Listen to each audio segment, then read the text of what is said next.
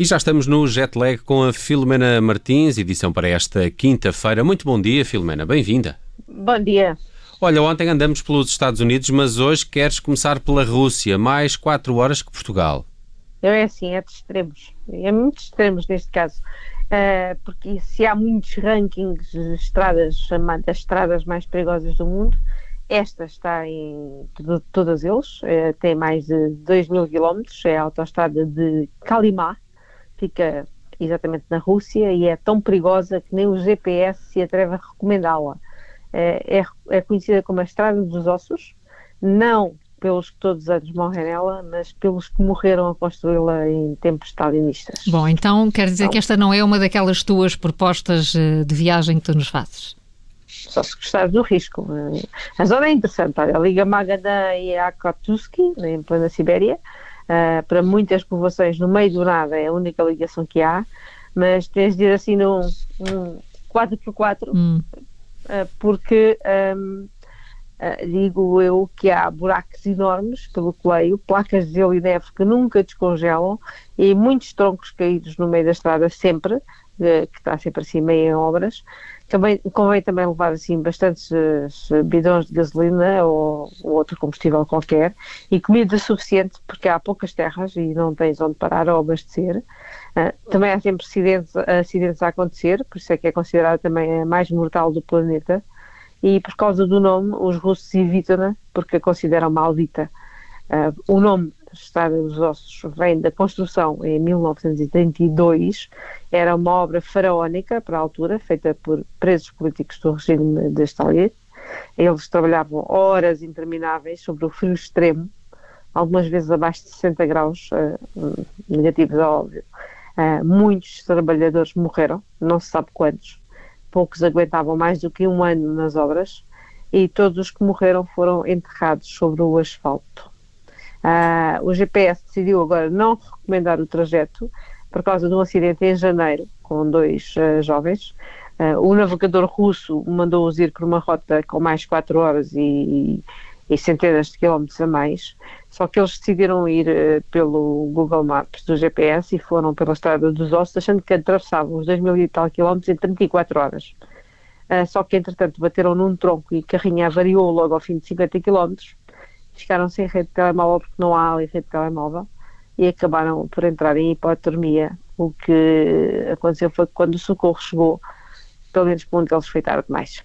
É pá, que história, que estrada, nunca tinha ouvido falar desta. Há umas na América Latina que têm sempre umas fotos muito espetaculares também, dos, dos caminhões a passar entre precipícios, mas aqui trouxeste uma que fica na Rússia. Ainda continuamos, na Rússia há uma outra história do país.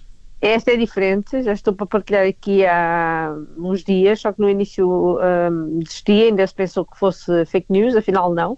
Os vídeos são mesmo verdadeiros. Depois daqueles cães verdes, agora foram encontrados um grupo de sete cães vadios de pelo azul. Azul, então agora vamos Super dragões, claramente. São os trunfos. Exato. Ou isso. Olha, mas que andaram a rebolar-se em alguma coisa de cor azul? Explica lá. É, é, provável, os verdes era uma questão biológica da biologia. Neste caso, sim, devem ter andado a, a regular-se numa qualquer substância química. Uh, eles foram encontrados perto de uma antiga fábrica de vidro em Zerbinsky, uma cidade industrial. Uh, depois foram levados para o veterinário e foram-lhes retiradas amostras de sangue. Uh, ainda não foram capazes de identificar com exatidão aquilo que estará na origem da mudança da cor dos, dos patudos.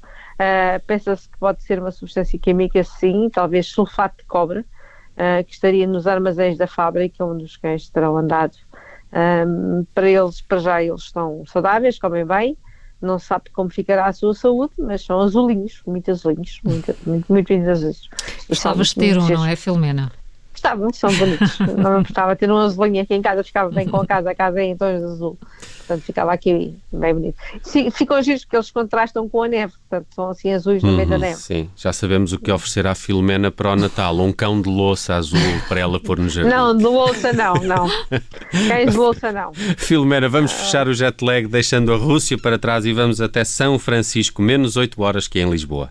Exatamente, olha, onde um homem eh, decidiu mudar de bairro na cidade, mas não mudou de casa, não sei se me faço entender.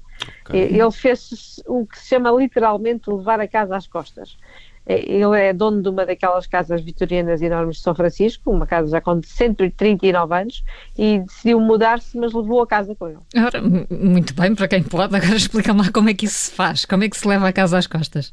Eh, bem, ele arrancou o alicerce e tudo da casa e depois os 465 metros de casa uh, foram uh, arrastados, rebocados pelas ruas até à nova morada, sete quarteirões mais à frente.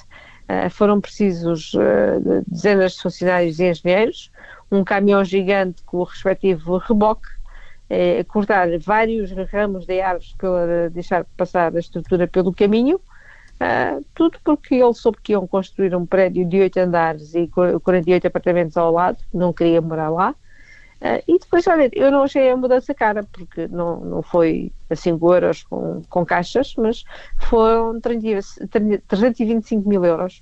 Tem de ver o vídeo, mas hum. não foi muito caro, não achei. Mas faz lembrar é. aquela série que dá no, no, no, canal do Cabo, que são os camionistas australianos que fazem grandes transportes Sim. e estão sempre a é transportar é. casas também lá no país, de um lado para o Isso, outro. Esta é daquelas mesmo vitorianas, muito giras, aquelas assim, sim, as de São Francisco, típicas. Sim. Será que fica numa daquelas descidas de São Francisco e a casa fica. ficava de lado? Era espetacular vê-la assim de lado do caminhão. É, é, depois não, não encaixa, não, pode pois. não encaixar não a seguir. Não é muito de lado, é mesmo na São Francisco Street. A casa fica mesmo na São Francisco é, com, com o caminhão a 100 a hora naqueles saltos, não é? sim, sim. Lá se vai a leiça. Querias, lá, Muito lá. bem. Já e música, um música para fechar, uh, Filomena. Vamos a uma velha casa, casa não, uma velha canção de, de, de estradas, o Willie Nelson, On the Road Again. Olha o meu charan, Willie Nelson, aqui no jet lag, no fecho nesta manhã de quinta-feira. Amanhã. Não sabia que era o teu charan. É, o charan. É o que, eh, como é que é? Os, os, brasileiros é que dizem chará das pessoas que têm o mesmo nome. É o é? meu charan, sim. Ah, uh, o Paulo Ferreira é um bocado meu charan também, porque eu sou Nelson Ferreira, não é? Somos todos charãs. Uh, Filomena, vamos, vamos uh, deixar este jet lag. Amanhã regressas para mais histórias de outros fusos horários. Até amanhã. Está bem, então amanhã fechamos a semana.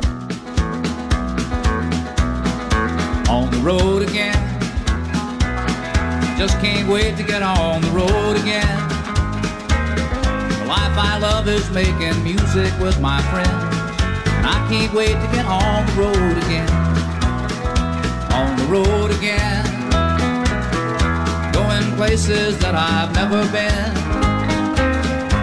Seeing things that I may never see again. I can't wait to get on the road again. On the road again.